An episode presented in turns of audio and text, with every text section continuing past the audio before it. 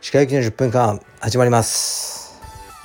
このチャンネルでは日本最大級のブラジリアン柔術ネットワークカルペディウム代表の歯科行きが日々考えていることをお話しします。はい皆さんこんにちは。いかがお過ごしでしょうか。本日は8月の23日水曜日ですね。はい。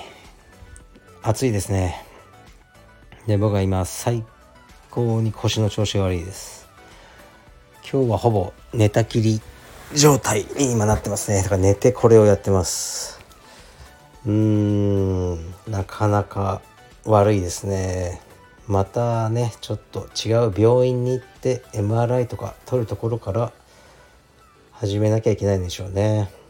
もう4年ぐらいになりますかね。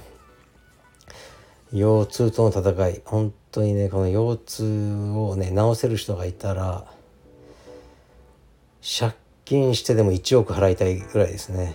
もちろん 1, 1億持ってないんで借金します。ローンで1億払ってもいいから直してください。で夏休み夏休みということでやっぱ息子と娘がね家にいて、まあ、彼らをいろんなところに連れて行ったり今は姪っ子が来てたりね福岡から、まあ、そういうので疲れますね。もうドタバタ。うん。夏休み疲れる。ってね早く学校始まってほしいって感じですね。まあ、同じように思ってらっしゃる親御さんも多いと思いますがあと1週間かな。頑張りましょう。じゃあレターに参ります。石川先生こんにちは。石川先生はもうこの話題は100週くらいしてると思いますが失礼します。ブラジリアン柔術の普及のジレンマについて質問です。柔術の普及のためには垣根を取り払い門戸を広げることは重要です。昔ながらの汗臭い体育会系のスタイルではなくスタイリッシュでおしゃれで気軽にカジュアルに充実に取り込める取り組めるようになれば柔術人口は増えていくと思います。しかしながらそれに伴い柔術の格闘技としての本質からずれてしまう部分があります。いかにカジュアルに取り組めるようになれど柔術は格闘技なので危険で激しい部分を含んでいると思うのです。怪我をしなくて緩く楽しめる柔術のような形で普及を進めると本質からずれてしまうジレンマがあると思います個人的な見解としてはカジュアルな柔術と競技志向な柔術の住み分けが今後進んでいくと考えています。女子がダイエットでやるキックボクササイズと試合に出る人が取り組むキックボクシングのように柔術もなっていくのではと思っています。長文失礼しました。今後の柔術の普及についてご意見をお聞きできたら幸いでございます。暑い季節ご自愛ください。はいありがとうございます。この話題は100週くらいしてるかもうねしてますよ。はい。もうね今までの過去回を聞いてください。こういうことばっかり答えてきました。今日はね腰の調子が良かったらねまた答えるんですけどね。もう腰の調子が悪すぎます。左足がしびれまくってあのね立ち上がることもできません。ですから答える気が起きません。すいません。はい。過去回を聞いてこれにこういうことを話しているであろうというタイトルのやつを検索して聞いてみてください。もうこれに関してはもういつも語って飽きてますね。いやーもうこれ飽きてますね。どれぐらい飽きてるかというとおそらく双子の人とかが友達とかにうん親は見分けられるの？君たちのこととか街で間違われたことあるとかもう言われ尽くしたであろうというようなことがこれです。はい。だからもういいです。いいです。もういいです。うん。でですね話題を変えますね。話題を変えるのはまあ最近、まあ、知り合いがアブダビに行ってるんですよね。まあ試合で。で、まあ、どう？って聞いたら、まあ、すごく街が安全でいいですよ。っていうようなことを言って。で僕もそうだねって話したんですけど最近僕の知り合いもアブダビに引っ越しをしたんですよね。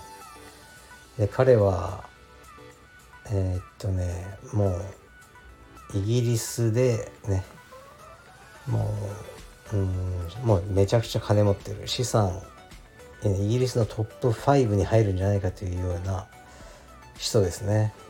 だからボディーガードが常にいてとかそういう感じの人なんですがヨーロッパの国、まあ、イギリスロシアをねオーストリアとかいろいろ家持ってて、うん、聞くたびに違うとこ住んでたんですけどもうアブダビに定住するって決めたっていうふうに言っててでなんでなの？って言ったらやっぱ安全だからと。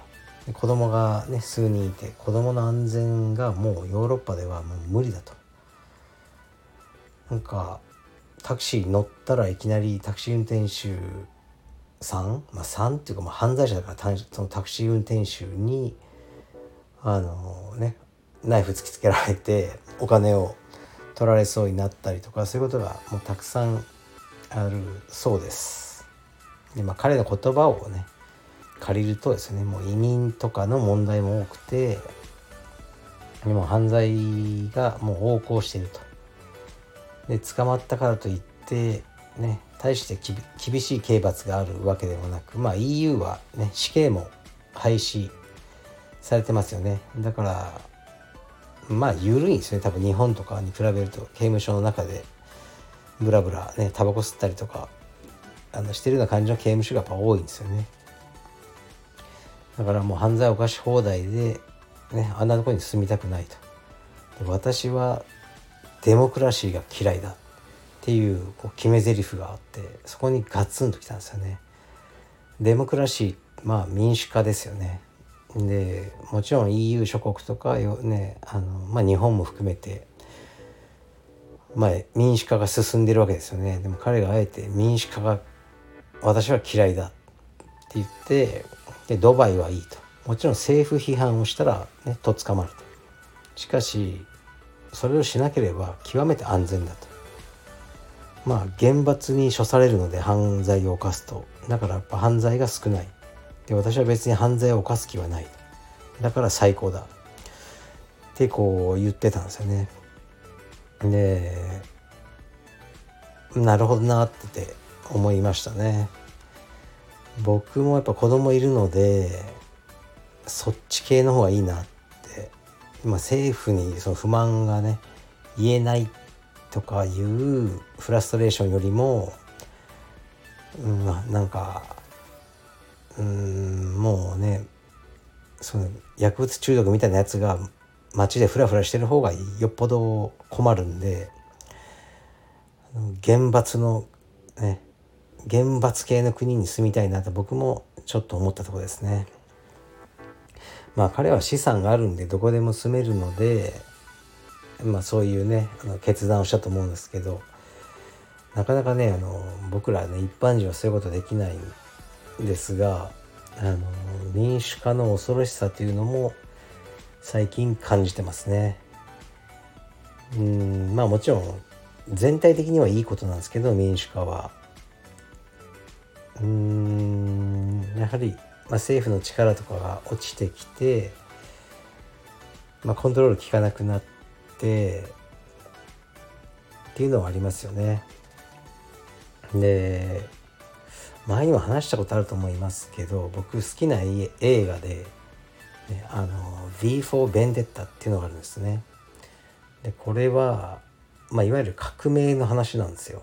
で日本に住んでると革命ってなかなか感覚的に、ね、僕も含めてピンとこないと思うんですけど、まあ、多くの国が革命を、ね、ここ数十年でも経験してて、まあ、革命っていうのはその、まあ、国のシステムがもう1から、まあね、ゼロから変わってしまう政権が倒されてかね新しいレジームが敷かれるってことですよね。ででもちろんもう、ね、通貨とかも全部ね持ってる通貨もゼロになるとかねインフラとかも全て変わって町の名前さえ変わってうんもう政治のシステムから何から全て変わってしまう、まあ、それが革命だと思うんですけど、まあ、もしかしたらあのもう革命、ね、というようなことがうんこのアフリカの小さな国とかじゃなくて僕らがあの知ってるようなあのメジャーな国で起きることが僕が死ぬ前に一度か二度あるんじゃないかなって思ってますね。それはもう民主化の最後の行き着く姿ですね民主化が進んで、まあ、一般の人がねもう力を持って、えーね、もう政府がコントロールところなコントロールできないところまで行くっていうのはあのー、あるんじゃないかなと思いますね。まあもちろんねあの僕は今の平和な生活がいいので日本で革命がね起きてしまったら困るなと思ってますけどまあ起きた時は仕方ないかなと思いますね。うん革命が起きたらもうね柔術道場はやっていけないんじゃないかなと思ってます。革命です。はい、あの別にね全然政治的なあのではないですよ。革命を起こそうとか全くないですね。どちらかというと起こしてほしくないというあの僕は政治的な立場です。でもね、あの映画 V for Vendetta はなかなかの名作なんじゃないかなと僕は思ってますけど、ね、あまり共感してくれる人がいないのでちょっと話してみました。はい。じゃあ失礼します。